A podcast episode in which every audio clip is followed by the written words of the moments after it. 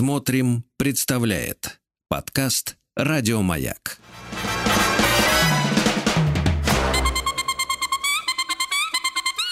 Провокация. Добрый вечер. Добрый вечер. Рад быть в эфире. Маяка, шоу «Провокация». С вами я и его ведущий, психолог Сергей Насибян. А, говорят, соскучились, и мне это приятно слышать. Я вот только вернулся со своего путешествия по Гималаям. А, две недели провел, в общем-то, в горах, в размышлениях, раздумьях, посещениях разных э, монастырей, разных храмов и так далее.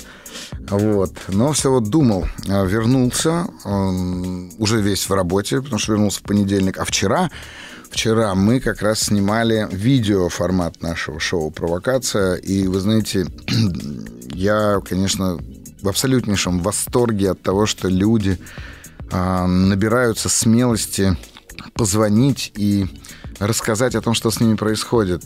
А, ну, я не знаю, в общем-то, как сказать, э, стать известным в результате того, что ты поделился в эфире с психологом и с сотнями тысяч зрителей тем, что у тебя болит. Э, казалось бы, это так просто, но нет, это не просто. И, но самое главное, что то, что мне пишут потом в результате люди, что те, кто слушает, те, кто является свидетелями, зрителями и слушателями этих разговоров, что-то для себя открывают. И это, конечно, бесконечно приятно, делает, наверное, как-то мою деятельность более осмысленной. Здорово, и спасибо вам огромное за то, что вы даете мне такую возможность. А, ну что ж, а мы с вами продолжаем наш эфир, и вы можете позвонить в прямой эфир по номеру телефона плюс 7495 728 711 соответственно, 72871, простите, 71. А, задать свой вопрос, мы поговорим с вами, обсудим вашу ситуацию, и моя-то задача, в общем, показать вам всего лишь навсего, ну, скажем так, иной взгляд на то, что происходит в вашей жизни, потому что, когда ты находишься внутри, погруженный в эту ситуацию, как правило, очень сложно увидеть возможности, очень сложно увидеть вы, выходы также свои вопросы вы можете задать э, в WhatsApp или Viber по номеру телефона плюс 7 967 103 5533. Ну и, конечно же, оставляйте свои вопросы в специальной форме в разделе «Маяка» на сайте «Смотрим». Наши редакторы свяжутся с вами, выведут вас в эфир либо радио, либо в видео формате нашего подкаста. Ну что ж, у нас есть звонок. Добрый вечер. Да, здравствуйте. Сергей. Здравствуйте, представьтесь, пожалуйста. Меня зовут Алена. Мне 45 лет. Очень приятно, Алена. Откуда вы нам звоните? А, Нижний Новгород. М, прекрасный город. Так, слушаю вас, расскажите. Так, мой, мой вопрос. Как построить отношения с мужчиной после развода? Угу. А, небольшая вводная себе. Давайте. Я прожила в браке 20 лет, есть взрослый сын, на 21 году брака развелась. Угу. А, муж пил всегда, сильнее, когда у него начались проблемы со здоровьем. И последний год он начал поднимать руку и оскорблять. А, значит, ну, о себе. А, у меня работа достаточно интеллектуальная, нервная. Я часто зарабатываю по вечерам.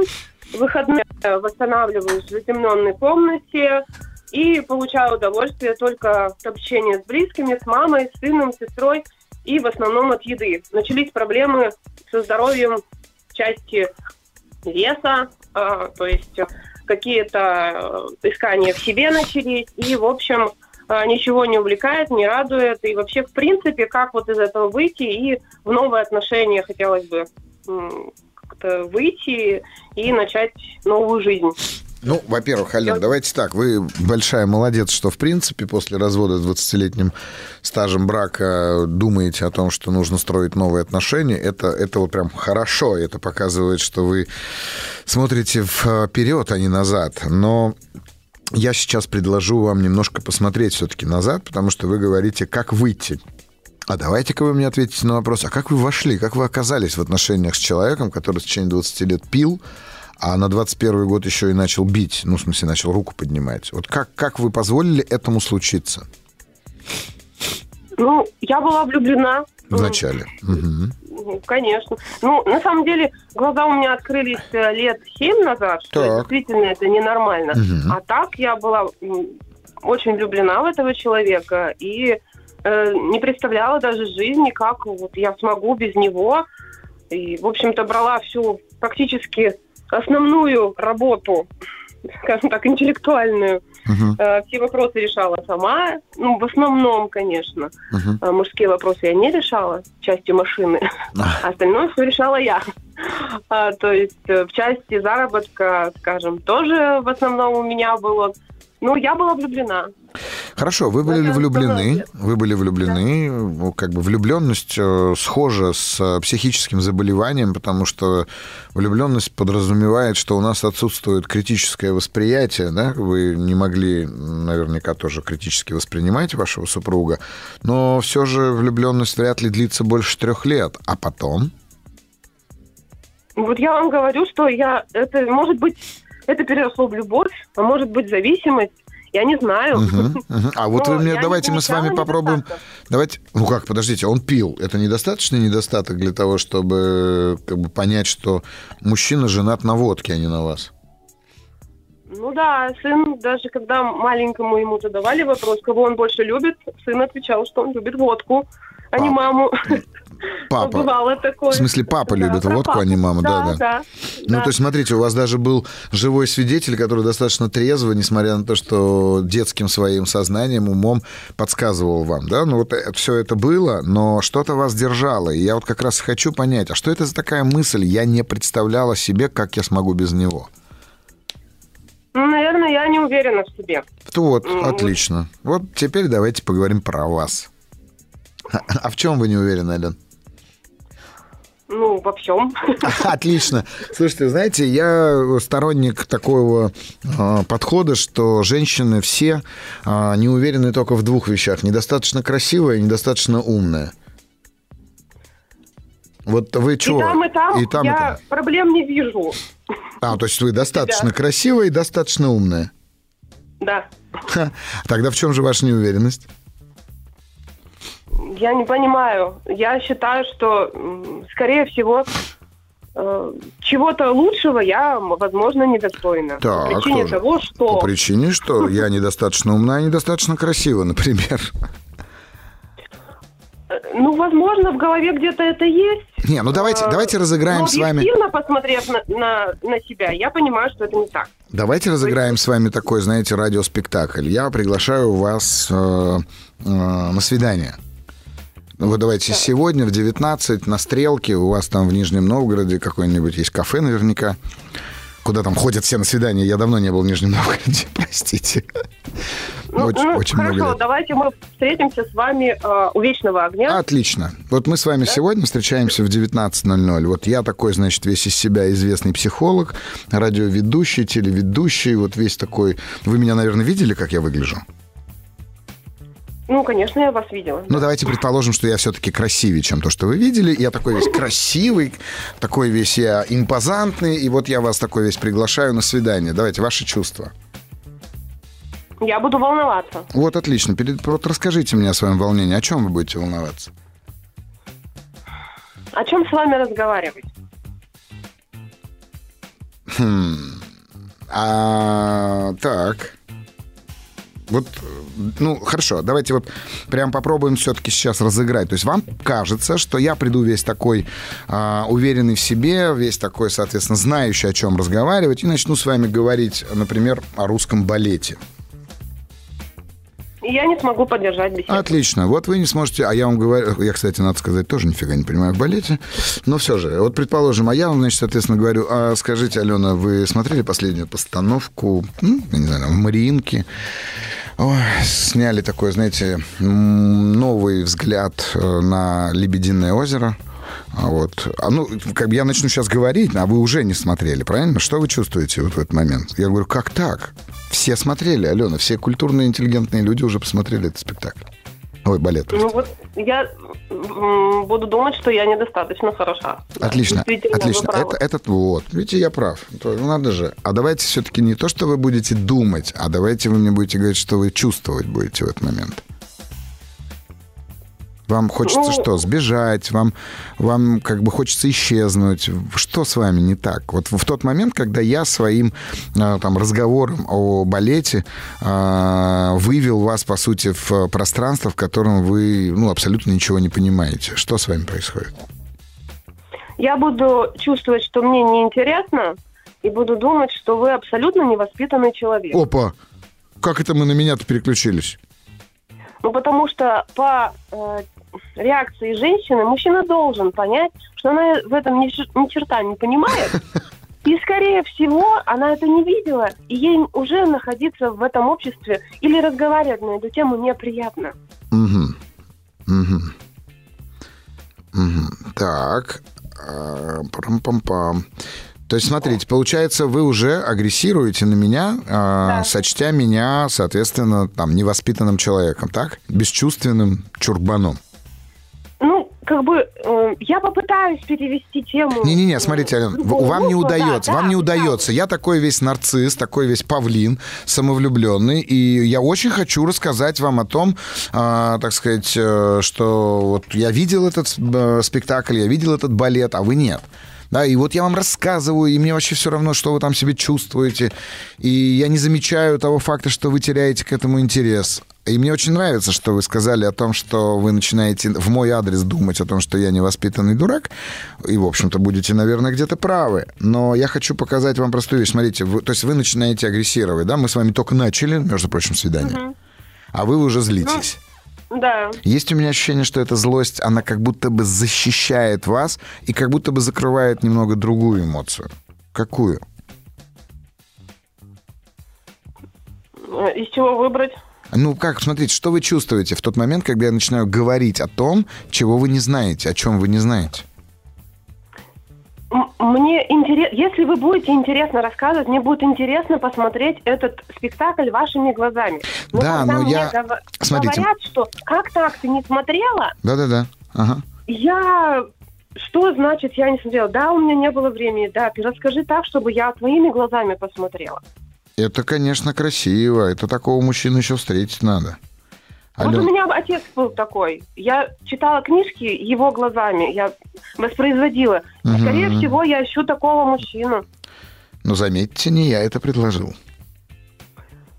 Да, я э, в 12 лет его не стала, поэтому у меня воспоминания только самые восторженные. Есть у меня ощущение, что ваш супруг в начале ваших отношений очень на него был похож. Нет, он был абсолютно противоположным. А в какую часть его вы влюбились тогда? Вот какую часть вашего мужа вы так беззаветно полюбили? Не знаю. Он был хорош собой.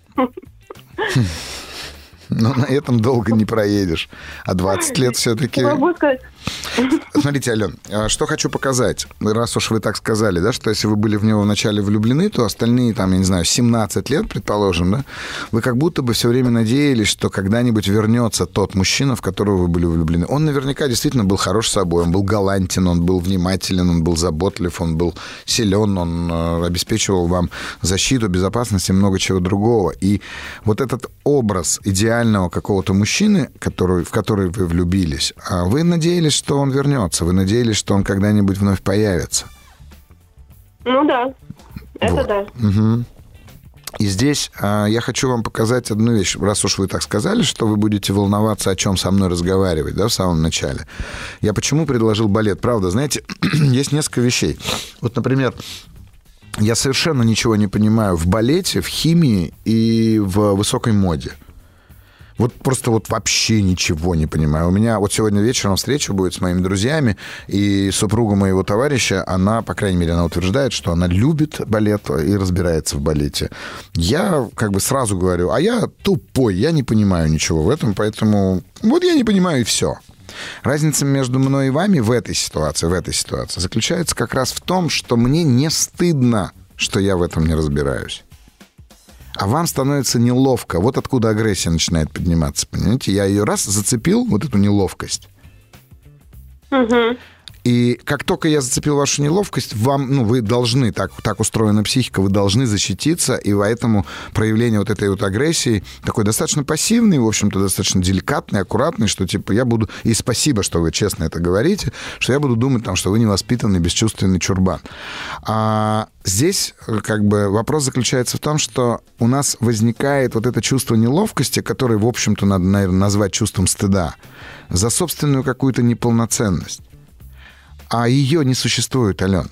Вот как только вы поймете, что уникальность ваша заключается в совокупности каких-то ваших чувств, каких-то ваших эмоций, ваших знаний, ваших реакций, в конце концов, вашего темперамента, вот в этот момент вы, как только вы в контакт с собой войдете, вам будет очень легко, на самом деле, построить отношения с мужчиной. И самое главное, вот там не будет этой фразы «я не знаю, как я без него смогу».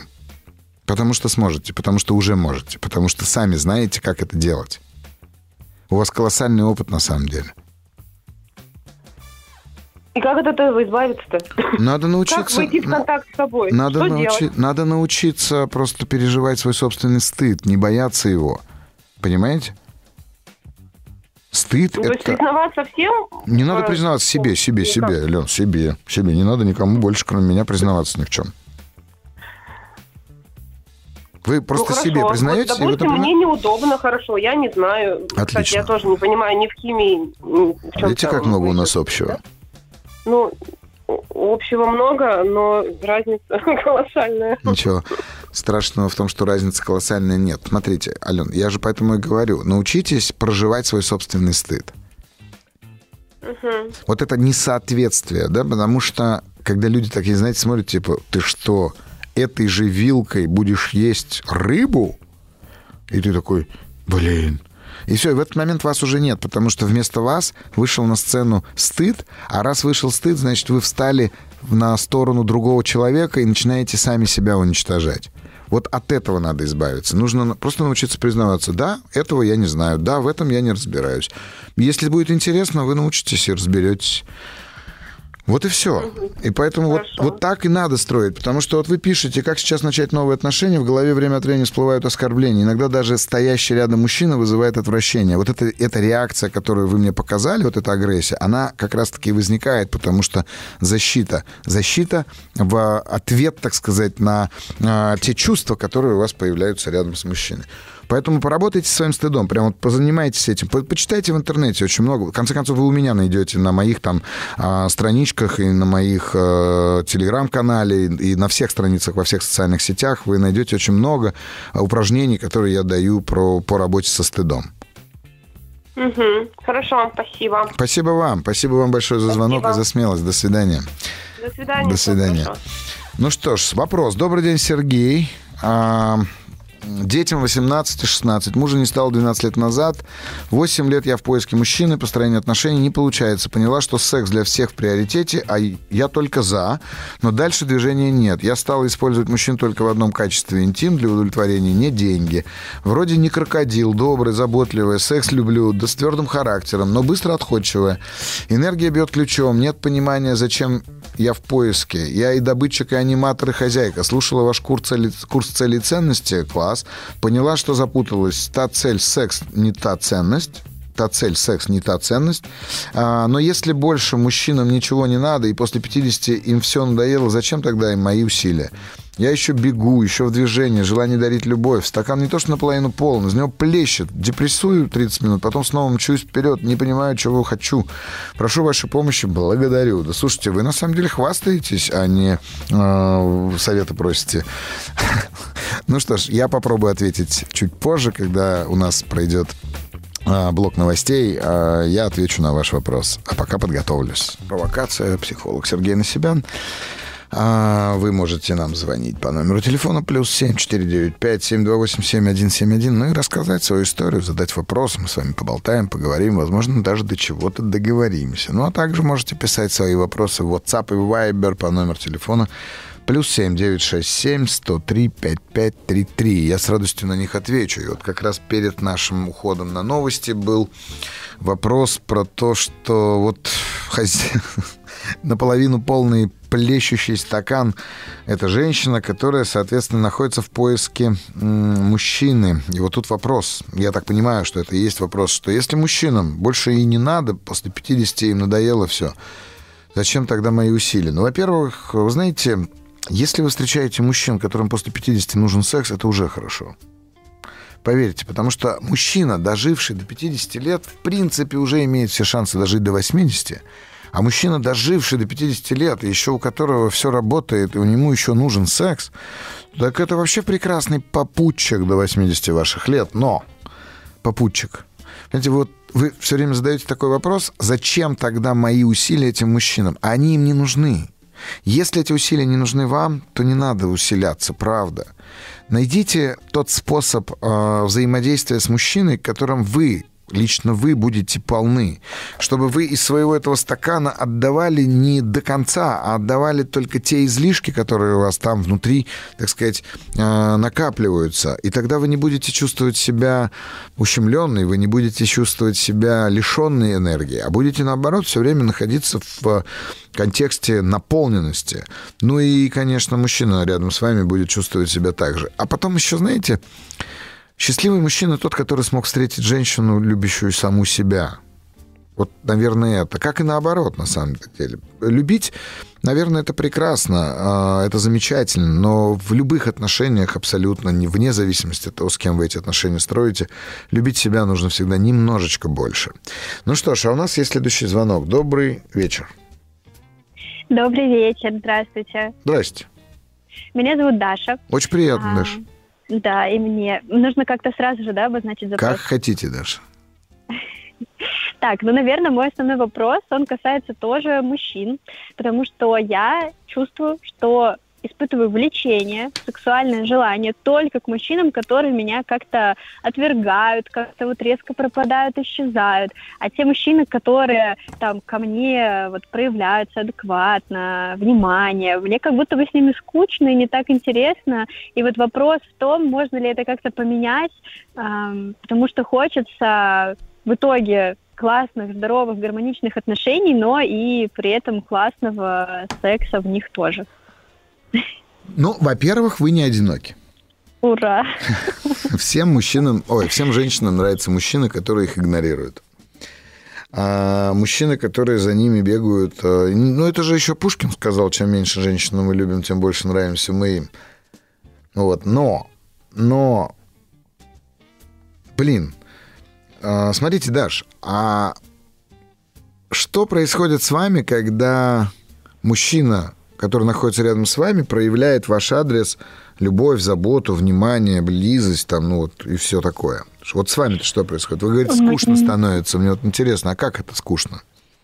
Да, вот у меня буквально недавно такая ситуация произошла, и я как будто бы начинаю видеть его слабость. Мне сейчас даже стыдно об этом, ну, в этом признаваться, но я как будто бы в этот момент начинаю видеть его слабость, что вот он ко мне проявляет любовь, а почему вы решили, что вас может любить только слабый мужчина?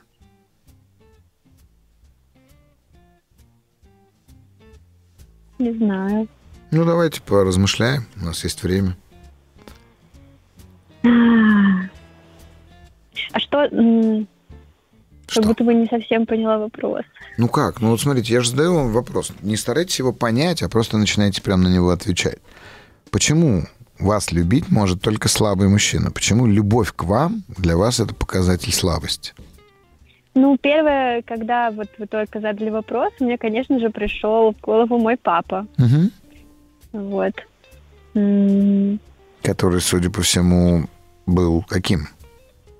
Который, судя по всему, в моих глазах последние годы моей жизни рядом а, ну, с родителями а, ну, в моих глазах был очень-очень слабым человеком. Он употреблял наркотики, вел супер э, такой маргинальный образ жизни, uh-huh. вот, что, в принципе, продолжается до сих пор. Uh-huh.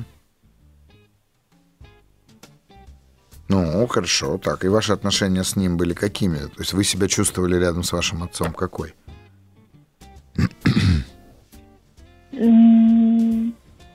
Ну, что меня прям сильно не, не, как будто бы не принимали. Очень много отвращения было к себе. Подождите, а как вас не принимали, но при этом в вас нуждались, очевидно же? Вот как будто бы нет, как будто бы во мне не нуждались. А как?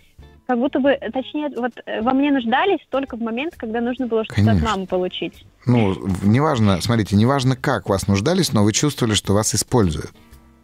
Да, Вот. да. Смотрите, вас использовали, и тогда вам может становиться страшно, что мужчина, который вас любит, любит вас не бескорыстно, а для того, чтобы в какой-то момент вас использовать. Ну, это прям вот про меня все. Ну, видите как. И тогда получается, что это не совсем то, что вы называете скукой, а скорее это становится неким страхом, навязчивой тревожностью, что если мужчина любит, если он что-то вам дает, внимание, энергию, заботу, деньги, неважно там, что это, то в определенный момент он а, начнет от вас требовать, и вы не сможете как будто бы стать свободной.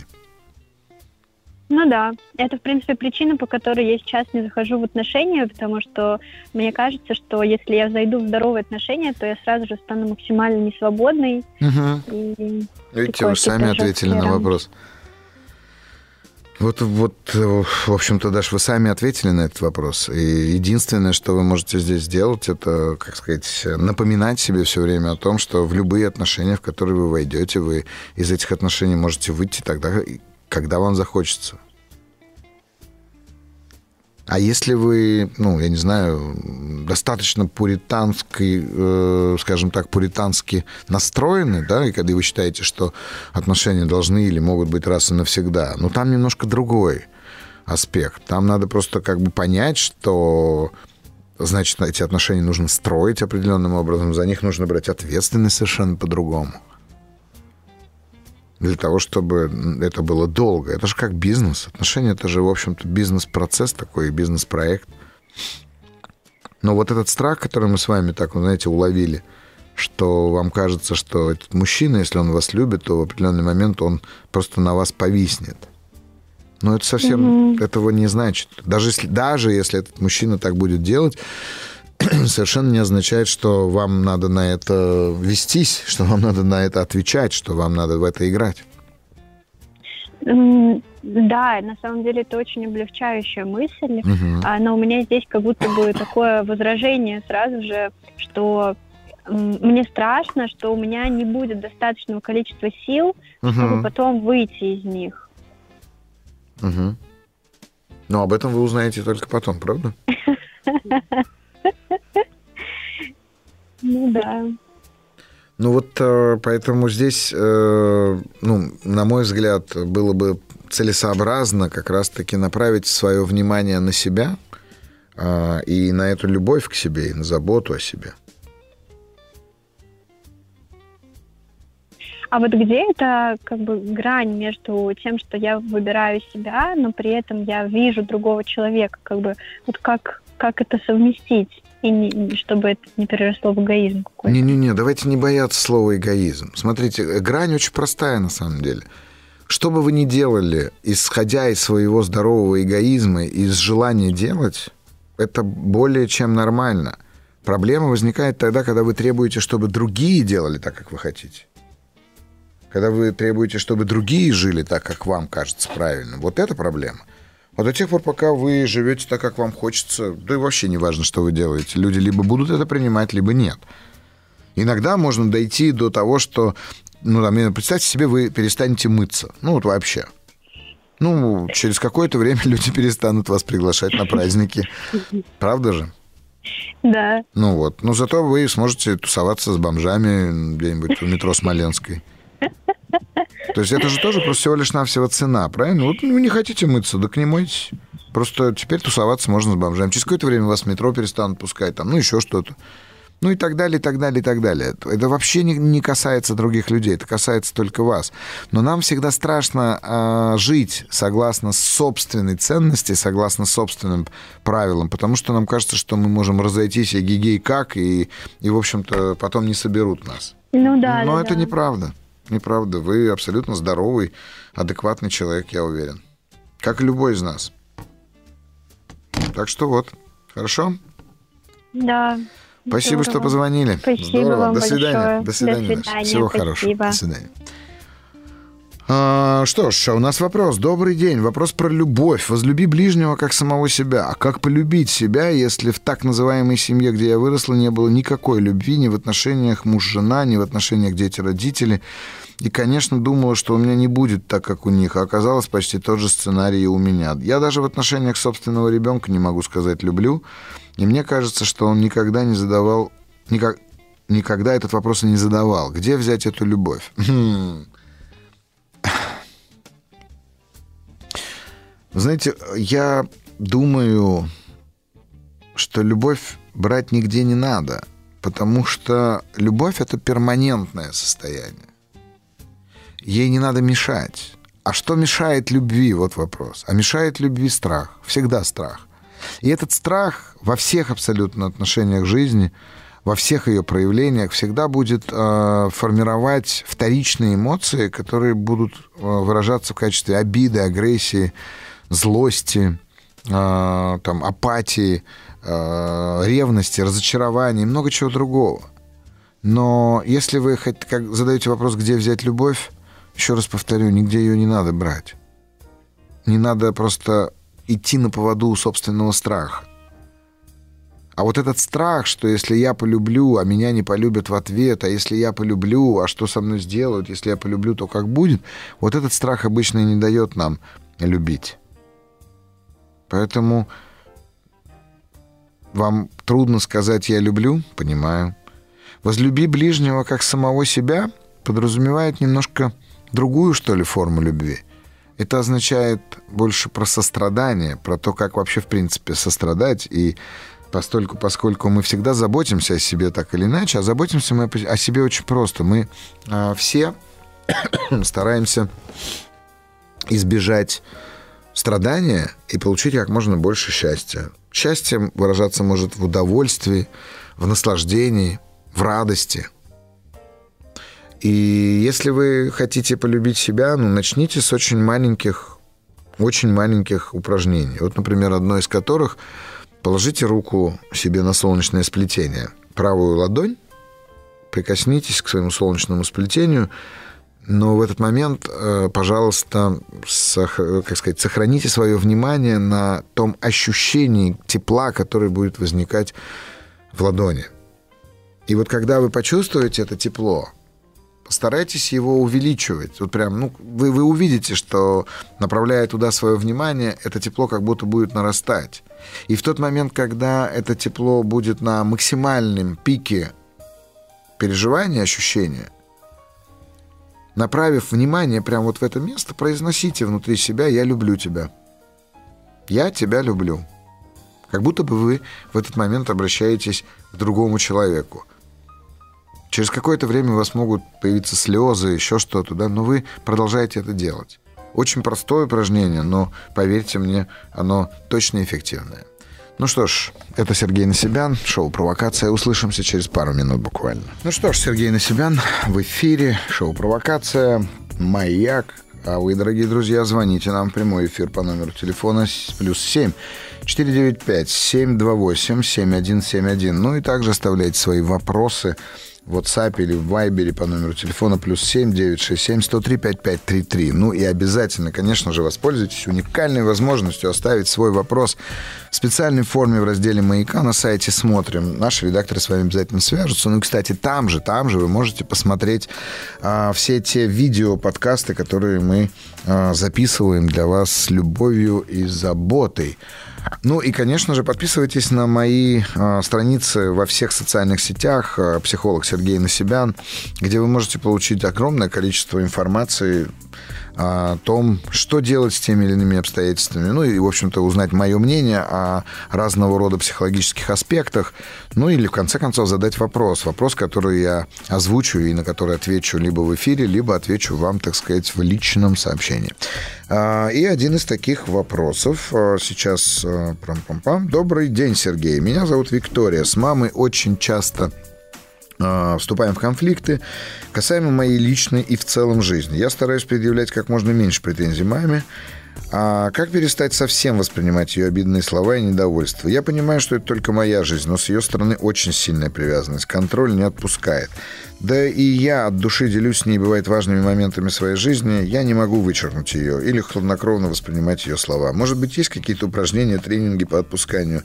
Спасибо большое за рекомендацию. Точно есть какие-то упражнения, тренинги по отпусканию, не сомневаюсь в этом. Но если вы спрашиваете у меня, то вы поймите, ведь эта э, нить, она, или там канат, цепь, что угодно, привязана с двух сторон. То есть, с одной стороны, она привязана к вашей матушке, а с другой стороны, к вам. И вот там, где она к вам привязана, существуют определенные выгоды, которые вы получаете как выгодоприобретатель от такой тесной связи с вашей мамой. А, ничего плохого в тесной связи, наверное, нет, до тех пор, пока она начинает душить. А вот когда она душит, вот тогда уже возникают проблемы. Сядьте, пожалуйста, вот просто возьмите чистый лист бумаги и напишите, просто пропишите все э, в столбец выгоды, которые вы получаете от такой тесноты общения с вашей родительницей. И когда вы их увидите, э, задайте себе вопрос, а что вы можете сделать, чтобы отказаться от этих выгод? И вот как только вы найдете в себе силы отказаться от этой выгоды, вы увидите, что неожиданным совершенно образом, а может быть даже мистическим каким-то образом, ваша мама перестанет э, так вас контролировать. Потому что вы перестанете играть в эту игру. А сейчас, к сожалению, с точки зрения транзактного анализа, вы а, находитесь в этой самой позиции, где вы ребенок, а она взрослый. И вы не взрослеете, и вам не хочется взрослеть. Вот в чем дело. Поэтому возьмите на себя эту ответственность и лишите себя саму этих выгод. Услышимся через несколько минут. Провокация. Ну что ж, продолжаем. Добрый вечер еще раз. И это Сергей Насибян. В эфире на волнах маяка. Шоу «Провокация». Звоните нам по номеру телефона плюс семь четыре девять пять семь два восемь семь один семь один семь один.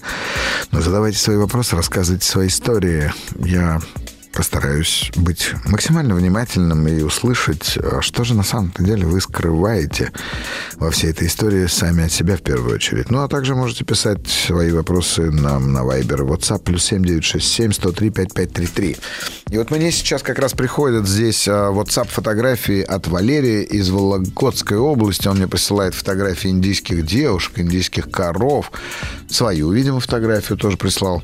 Вот, коровы. Судя по, там, по коровам и телегам, шагом, который я вижу, это, скорее всего, юг Индии, где-нибудь в районе Тамилнаду. Там обычно водятся такие коровы. Ну да, да, что ж я хочу сказать, что сам только что приехав оттуда, конечно, а, здорово перегрузился. Мы гуляли по Гималаям, посещали разные святые места для индуистов, буддистов, мусульман. А, и вы знаете,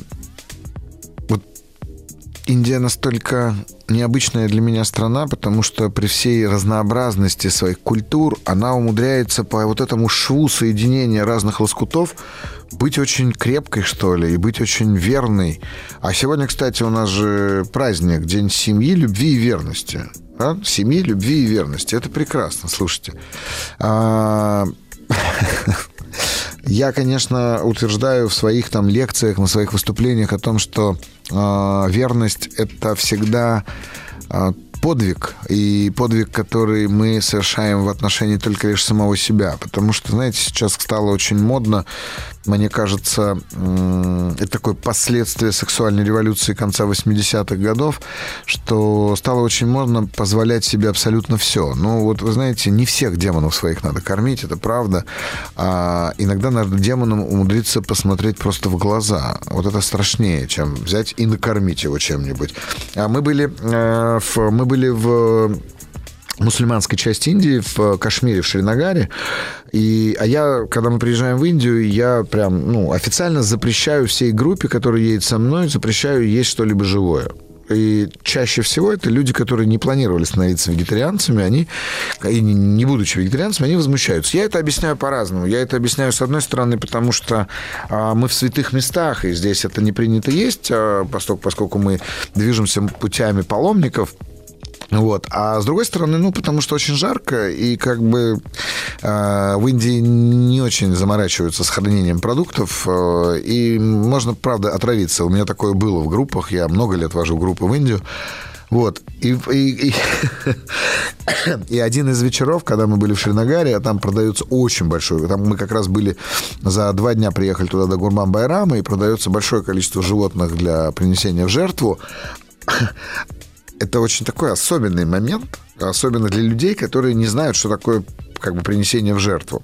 Вот. И на что я сказал, слушайте, ребят, если вы соскучились по мясу, ну, давайте мясо я вам не гарантирую, но мы сейчас пойдем с вами вечером на улицу, там везде стоят клетки с курами, мы выберем пару курочек, дадим им имена, поговорим с ними, а потом на наших глазах их зарежут и приготовят, и мы их съедим.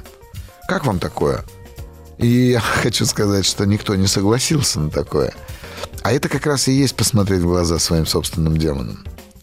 Потому что если ты утверждаешь себя в том, что ты мясоед, в том, что ты э, хищник, потому что ты человек, как сказал мне однажды мой учитель, слушай, если ты такой крутой мясоед и хищник, попробуй разорвать зубами кошку.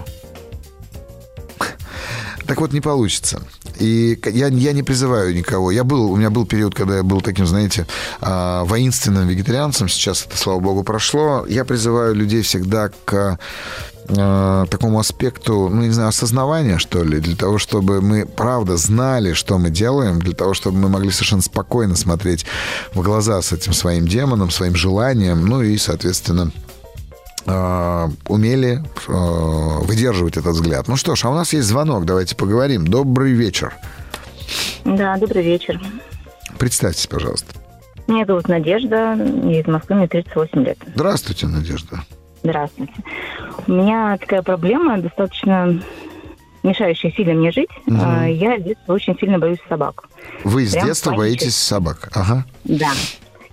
И ничего не могу с этим сделать. Причем, если я, как бы, ну, грубо говоря, с собачкой познакомлюсь, да, э, ну, то есть кому-то в гости там приду, да, как бы, ну, она меня обнюхает, все окей, как бы, ну, дальше я могу с ней нормально уже общаться, ну, в присутствии там, конечно, хозяев, да, угу. а вот именно выйти на улицу, если собака, не дай бог, без поводка, угу. все, это прям для меня начинает учащенное сердцебиение, да, там, паниковать, срочно бежать, то есть уже все, мысли вообще уже отключаются, и это реально мешает, и я понимаю, что как бы с годами это все, ну, это не проходит, я это никак uh-huh, не могу перенести.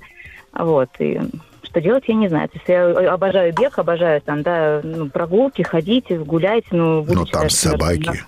Да, на даче я тупо не могу никуда выйти, потому что, а вдруг там, ну, ну реально ходят собаки. Да, да, да, да, да. Я только что в Индии был, там много-много-много ну, бродячих да, собак, они нападают на людей. Ага. Да, я думаю, так, мы едем в Таджикистан, там точно собак много да. на улице бродячих. Да. Ну, все, это уже клиника, что-то пора делать. Угу. Что делать? как? это, конечно, смешно, взрослый там, да, человек, и с такими, не знаю, что делать, не знаю, просто реально мешает. А собаки Помоги. вас должны что, покусать, что с вами должны сделать? Ну, Съесть наверное, да. Ну, у меня в детстве кусала собака лет в шесть. Угу. Я так думаю, что ну, корни-то оттуда. Угу что делать с этим, непонятно. Причем я жила тоже с двумя собаками. У свекрови были две большие ежебека. Вот, и угу. познакомились нормально. Несколько лет мы жили в одной квартире. Ну, практически страх перед ними, он как бы отступил. Угу. Но вот незнакомых я очень сильно боюсь. А как отреагировали ваши родители тогда, когда вас укусила собака в 6 лет? А, ну, родителей не было, я была у бабушки с дедушкой. Это, это был ну, цепной пес. Как? Мы гуляли а он его пристрелил. Меня отвезли в больницу, а дедушка взял ружье и пристрелил его. И пристрелил чужую он собаку. с цепи, ага. да. Но он предупреждал, видимо, несколько раз соседей, что, ну, как бы, надо следить, потому что мы гуляли на улицу, он просто сорвался, цепной, все убежали, а мне сказали, мне все время папа говорил, что нельзя убегать от собак, потому что, ну, они чувствуют страх, чувствуют адреналин, нужно оставаться на месте. Вот. Ага. Я осталась как дура на месте, в итоге меня покусали, отвезли в больницу. А вам кажется, вот. что если бы вы не остались на месте, то он бы вас не догнал, там, ну, то есть вы бы смогли справиться? Не знаю, даже никогда не думала об этом. Угу. Так. А, ну и, соответственно, дедушка убил эту собаку. Что вы почувствовали тогда? Ничего, вернулась в больницу. И... А вам, вам сильно покусала собака? Она меня, знаете, как прикусила, и так как я была еще шестилетним ребенком, лето, жара, и между лопаток оставила такой здоровый след с лапы, угу, прям угу. мачный. Вот, он, наверное, год у меня держался, а потом все. Когда вы видите ну, собаку, вот... что с вами происходит?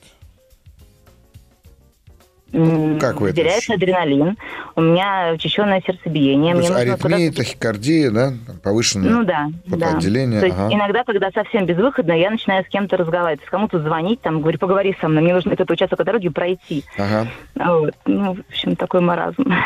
Да-да-да, я понимаю. Ну, в общем, совершенно не обязательно люди, которые по- подверглись а, нападению собак в детстве или в юности, становятся такими кинофобами.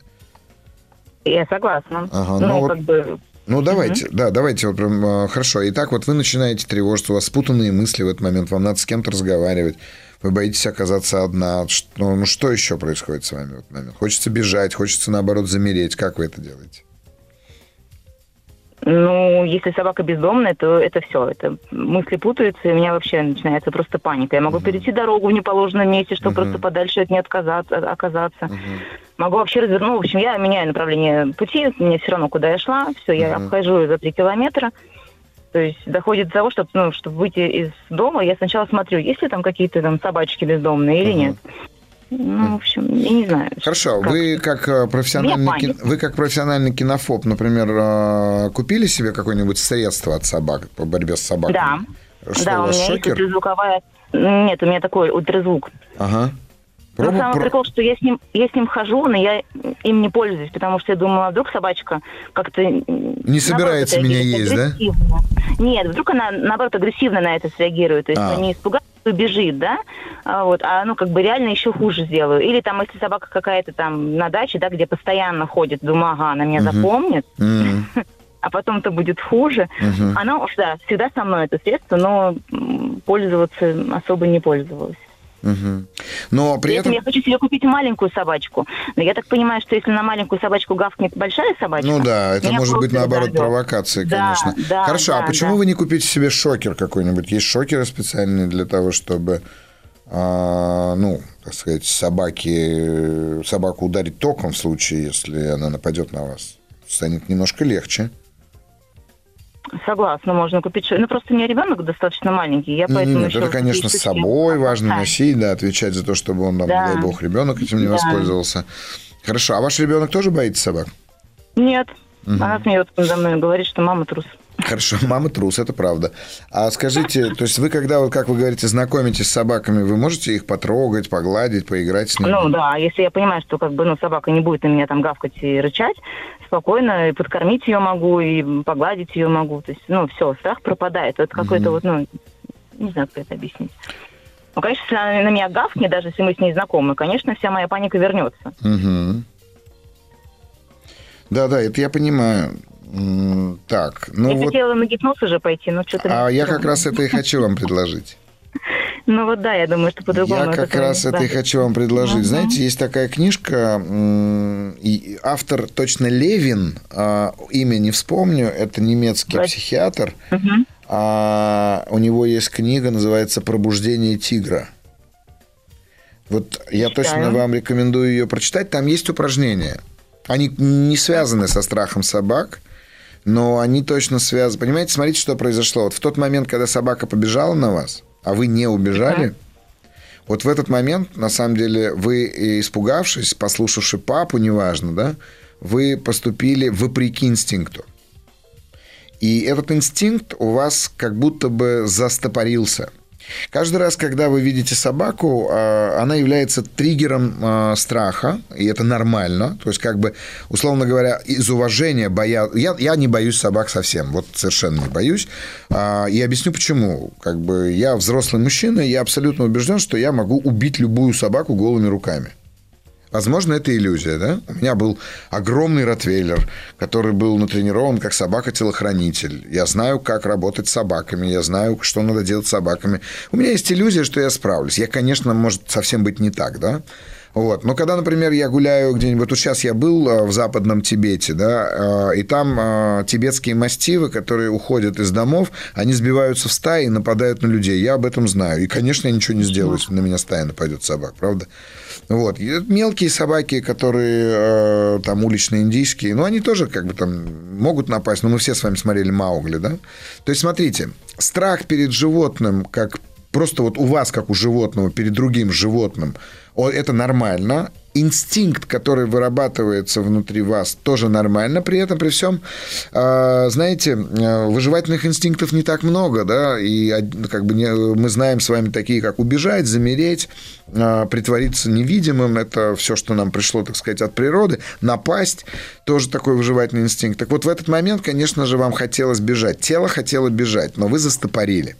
И каждый раз, когда вы видите собаку, у вас начинает подниматься как раз эта энергия страха, но привычка стопорить, она как будто бы каждый раз забивает эту, эту энергию, из-за чего у вас а, происходит неадекватная реакция. Вот это вот все, что вы мне перечисляете с точки зрения как то, что называется кинофобией, это всего лишь навсего неадекватная реакция. Вот ее не должно быть.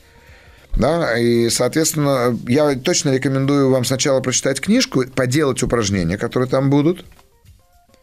Они, а... получается, ну, упражнения для погашения вот этой тревоги, ну, вот этой вот реакции при встрече? Нет, упражнения для того, чтобы вы научились э, работать со своим телом, внутри которого происходят все эти процессы. Вы их разблокируете. То есть, во-первых, вы поймете, что вы можете бежать. Во-вторых, вы поймете, что вы можете напасть. В-третьих, вы поймете, что вы можете замереть. Но все это поймете не только и не просто и не столько вы, сколько ваше тело. А вот это мне важно, чтобы вы научились делать. Угу. Вот, и когда вы разблокируете свое тело, у вас не будет вот этого ну, стресса в теле, потому что стресс в теле очень высокий, именно поэтому вы так реагируете на этих собак. Это первое, вот что я вам хочу сказать как психолог. А второе, что я вам точно порекомендую, есть а, прекрасные площадки, где кинологи работают с собаками. Ну, когда у меня была собака, это было давно, это было в Кусково. Вы в Москве живете, Надежда? Да. Да, вот это было в Кусково. Не знаю, так ли это сейчас, но вы точно можете посмотреть. Я знаю, что есть такая площадка на Киевской трассе. Я вижу, как когда, но это далеко от Москвы достаточно. Вы просто посмотрите, где работают кинологи с собаками, именно профессиональные кинологи. Придите к ним, поговорите с ними, они вам дадут пару-тройку упражнений, это правда будет полезно. Хорошо, попробую. Потому что когда вы увидите вообще в принципе, что вы знаете, вот сейчас я, мы были как раз в Индии, и там у хозяина нашего гестхауса была собака, вот э, сучка тибетского мастифа, а, которая, соответственно, ну, как, она в Тибете живет, она говорит на тибетском языке, да? хорошо сказал, собака говорит на тибетском языке. Вот. Я показывал всей группе, что собака абсолютно понимает меня на русском. То есть я ей говорил сидеть, она садилась, я ей говорил дай лапу, она давала лапу. Подходил другой человек, говорил ровно то же самое, она не делала. Потому что контакт с собакой вы наладить можете, правда. А, вот. И, соответственно, попробуйте. Вот две, две такие рекомендации ключевые, которые я вам дал, попробуйте их э, использовать. Хорошо? Да, спасибо. А ну, насчет гипноза, что вы... Э, Найдите вы гипнотерапевта, я прекрасно отношусь. Э, хороший гипноз э, всегда будет полезен. Эриксоновский гипноз. Я не очень как бы понимаю, что такое всякие гипнотерапевты с точки зрения погружения вас в прошлые жизни. И от того, что вы узнаете, что вас в прошлой жизни съела собака, но вы в то время были белкой или бурундуком, ну, я думаю, что легче вам от этого не станет. А так нет, почему же гипноз? Э, найдите специалиста, есть прекрасные гип... ну, гипнотерапевты, которые это делают. Если вы подписаны на меня в э, телеграм-канале или где-то, да. напишите мне а, в личку, и я дам вам пару рекомендаций. Ой, спасибо вам огромное. Это просто да как-то дело такое да, да, важное, но не хотелось бы Конечно. кому-то... Да-да-да, я дам вам пару рекомендаций своих коллег. Сам я гипноз не использую, но как бы вот ребята делают, и это будет полезно. Хорошо. Спасибо вам огромное. Да Спасибо. не за что. Всего доброго. До свидания. До свидания. Ну что ж, следующий вопрос. Как проявляются признаки непройденной сепарации взрослых? А непройденная сепарация взрослых проявляется обычно в важности оценки окружающих, когда вы все время думаете о том, как вы выглядите, что вы сказали, что о вас подумают другие, и вы постоянно, в общем-то, находитесь в пережевывании того, что думают о вас другие. Это одна из таких ключевых, э, один из ключевых элементов. Второе, например, важность э, донести собственную правоту в каком-либо споре. А, третье – это неспособность э, брать на себя ответственность, неспособность адекватно планировать свою собственную жизнь. Да, вот, например, даже простая вещь, как непунктуальность, неспособность к пунктуальности. Вот многие люди говорят, о, я не могу быть пунктуальным, я все время опаздываю, не знаю ничего. Так вот, даже такая неспособность тоже, в общем-то, может показывать, а, показывать вашу не, не пройденную эту самую сепарацию, потому что вам все время кажется, что за вас подумает другой. А как морально пережить измену мужа? Как морально пережить измену родине, как морально пережить измену подруги, как морально измени... пережить кого угодно. Смотрите, друзья мои, во-первых, в первую очередь, да, уберите слово «морально». Потому что мораль – это то, что вас ограничивает. Мне очень нравилось сейчас, как же, я сейчас вспомню, я прям сейчас дословно у меня записано. А, мораль, что такое мораль? А, в свое время, когда Зигмунд Фрейд э, выдал теорию суперэго, он как раз сказал, что мораль – это выражение требований социума к индивиду и нечто противоположное его инстинктивным устремлениям. А, поэтому морально переживать ничего не нужно. А, простить. Единственное, что вы можете простить. Но здесь важно, чтобы пойм... как вы поймете, что вы простили, когда вы способны будете доверять. Доверять не только вашему мужу, но и доверять другим людям – зная, что они могут вас обмануть, предать и изменить вам. Но это не будет вас так сильно беспокоить. Ну что ж, друзья, мы уже подходим к завершению нашей сегодняшней программы. У нас есть еще один звонок, я помню об этом и знаю, но прежде я отвечу на пару вопросов. Вот такой, например. С семьей переехали в другой регион. Родители мои и мужа обижаются на нас. Ну, слушайте, это же они должны звонить и писать. Ну как, вы понимаете, ответственность же заключается на том человеке, который переживает эту эмоцию. Ну, например, я обиделся на жену. Ну, это же я обиделся. Я обиделся. Поэтому э, переехали и правильно сделали. Будьте счастливы и поверьте, они за вас будут рады. А, я написал заявление об увольнении, а меня начали унижать. Как выстоять? Не унижаться, опять же. Да? Вас невозможно унизить без вашего участия кем бы я вас ни назвал, только тогда, когда вы решите, во-первых, а, что это правда, б, что это плохо, вы примете решение унизиться. А вы просто, ну, как сказать, не воспринимаете этого, и все. И все. А, принятие своей уникальности. Как быстро ее принять? Ну, вы, судя по всему, пишете мне, потому что недавно прочитали мою идею о том, что 90% психологических проблем возникает в результате непринятия а, непринятия собственной уникальности. Потому что мы все время хотим быть похожи на других. Мы все время пытаемся стать какими-то идеальными. Но в первую очередь нужно принять тот факт, что вы такой, какой или такая, какой вы есть. И, конечно же, находить для себя в этом во всем э, плюсы. Просто плюсы. Принятие собственной уникальности, наверное, лучшим образом выражается в том, что нет ни одной на свете похожей на другую снежинки, например. Но каждая из них красива. Каждая картинка, которая формируется в, при минимальном обороте калейдоскопа, уникальна. И вы такой же уникальный. Для начала начните исследовать свой собственный темперамент, потому что его вам точно не поменять. Ну, а там дальше поймете. Что сказать сестре, которая пристрастилась к выпивке, сама этого не осознает? Скажите ей, что она алкоголик, что она умрет. И умирать она будет очень некрасиво, потому что женский алкоголизм еще более некрасив, чем мужской. Расскажите о том, что женский алкоголизм сложнее, потому что, как правило, быстрее приводит к психическим изменениям и личностным изменениям человека. Я не знаю, как сказать. Так и сказать, правду сказать. А зачем вам, ну, зачем вам врать-то, я не пойму. Добрый вечер. Как справиться с чувством вины после смерти отца? Ну, слушайте, давайте так. Чувство вины, вне зависимости от того, возникло оно в результате смерти отца или домашнего а, другого какого-то родственника или там, я не знаю, какой-то глобальной катастрофы, если у вас есть чувство вины, то это чувство вины, к сожалению, оно одинаково будет. И чувство вины – это всегда попытка сформировать... Знаете как, чувство вины всегда показывает одну очень простую вещь. Вы не принимаете реальность такой, как она есть, и чувство вины – это попытка создать фантазийную реальность, где этого события не произошло. Я же не знаю вашей истории конкретно, понимаю, что могу быть достаточно жесток и резок сейчас. Проживите саму травму а, даже не так. Проживите чувство горя, которое происходит, проплачьте, выполните все ритуалы и отпустите человека. Тут, э, кстати, вот э, тоже очень важный вопрос был. А, сейчас я его сейчас, где же он у меня был? Пишите мне везде, я не успеваю. А, вот вопрос такой. Добрый вечер. Мне 61 год. Умер муж 6 месяцев назад. Жили друг для друга. Близких родственников в, в этом городе нет. Есть приятели. У всех своя жизнь. Чувствую, что вхожу в депрессию. Как пережить потерю и одиночество в таком возрасте? Что можно почитать? Вот я настоятельно рекомендую. Уже пару раз в эфире рекомендовал. Есть такая прекрасная книжка, которую написала Элизабет а, Кюблер-Росс. Она называется «О смерти и умирании». Прям почитайте, она, правда, очень хорошая. Ну и давайте звонок. Добрый вечер. Звонок. Добрый вечер.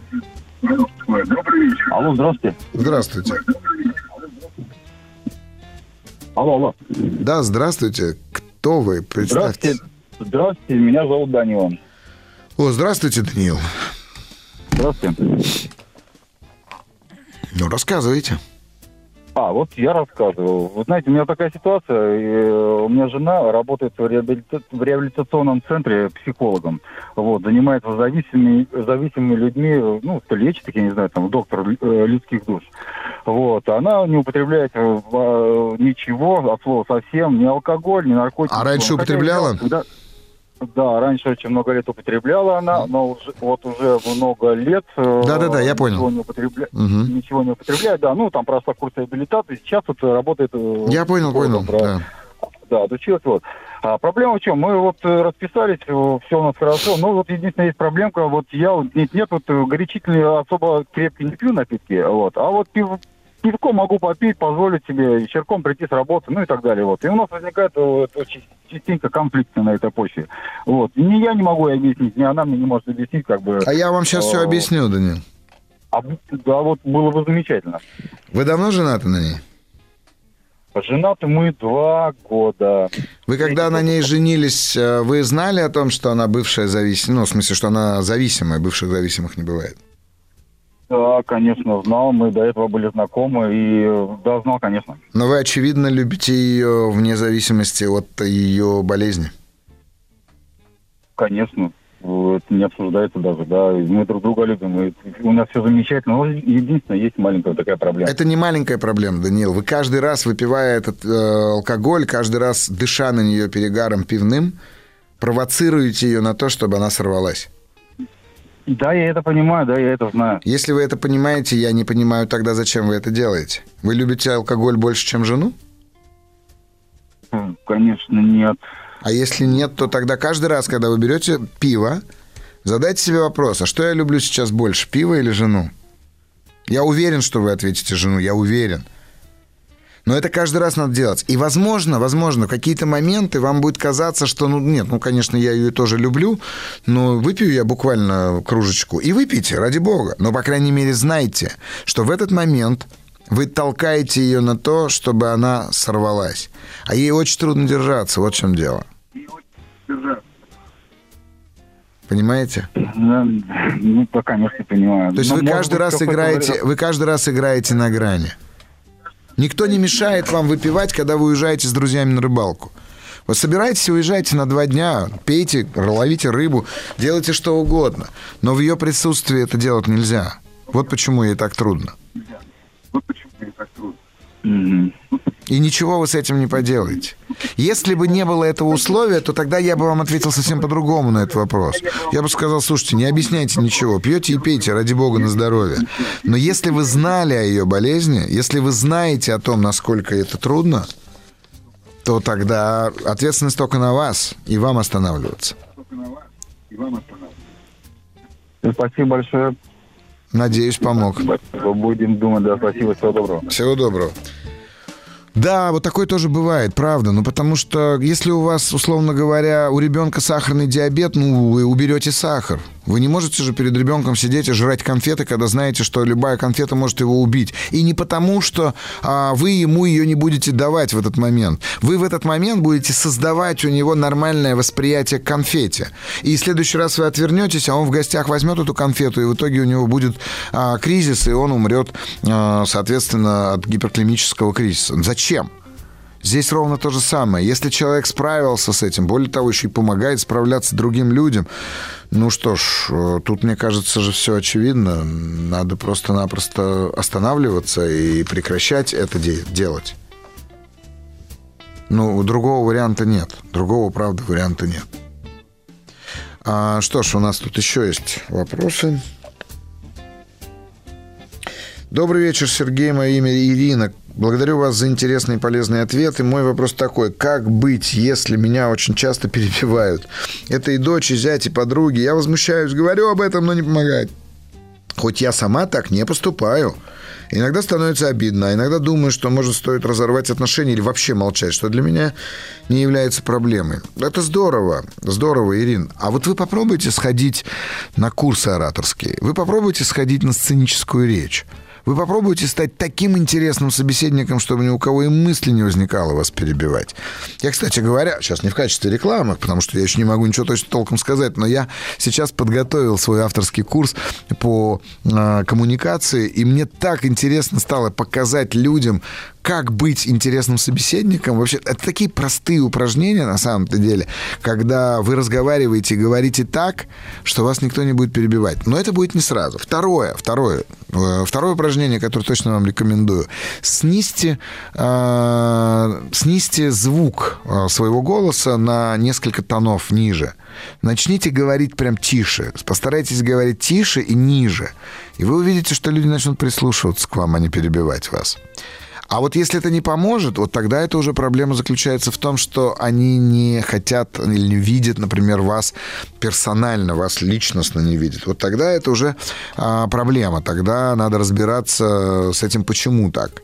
Но не надо сразу разворачиваться, уходить, и уж точно не стоит замыкаться в себе для того, чтобы, так сказать, э, показать всем, какие они сволочи и как, они плохо поступают. Потому что, ну, это не так, это неправда. вот.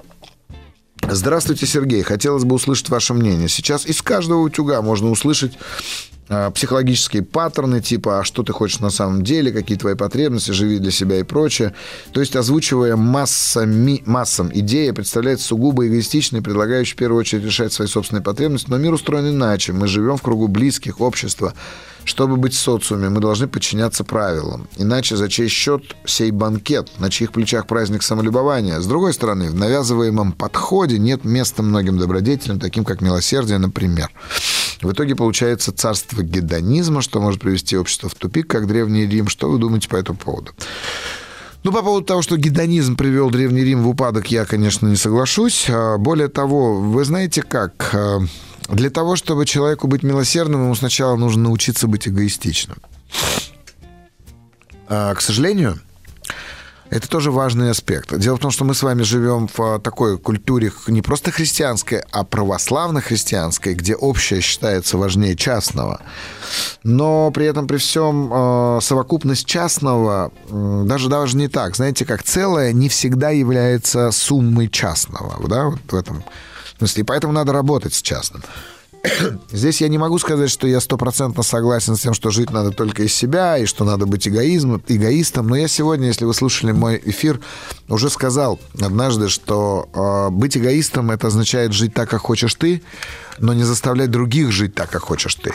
При этом, при всем, я абсолютно верю в человека, что человек хорош изначально. И никогда ни один человек не будет жить так, чтобы было плохо другому. Ну что ж, мы уже совсем-совсем подходим к концу, практически заканчиваем. Сегодня, на мой взгляд, было, наверное, одно из самых интересных э, один из самых интересных эфиров за последнее время. Спасибо вам огромное за то, что вы звоните и рассказываете свои истории, за то, что вы пишете свои вопросы. А иногда просто такие вот комментарии, как, например, сейчас вот пишет мне из Брянской области человек, а я просто людей ненавижу. Так и ненавидьте. Кому от этого хуже -то? От того, что вы ненавидите людей, вы же всего лишь навсего сами себя этой ненавистью-то и отправляете. Возможно, вы справляетесь с ней. Вот тут кто-то недавно писал, что у нас гадюки активизировались э, в Московской области, кусают людей, какие-то там особые гадюки, не знаю. Но при этом, при всем... При этом, при всем, мы сами как гадюки. И ведь ненависть, знаете, в Камасутре, а некоторые сейчас меня упрекнут в том, что я рекомендую сексуальную литературу, но Камасутра это на самом деле трактат о любви, и о сексе там не так уж и много. Камасутра – трактат о любви. о том, как любить. Там есть прекрасное выражение такое, одно из моих любимых. «Я не так сильно тебя люблю, чтобы ненавидеть». Ненависть — это всего лишь обратная сторона любви.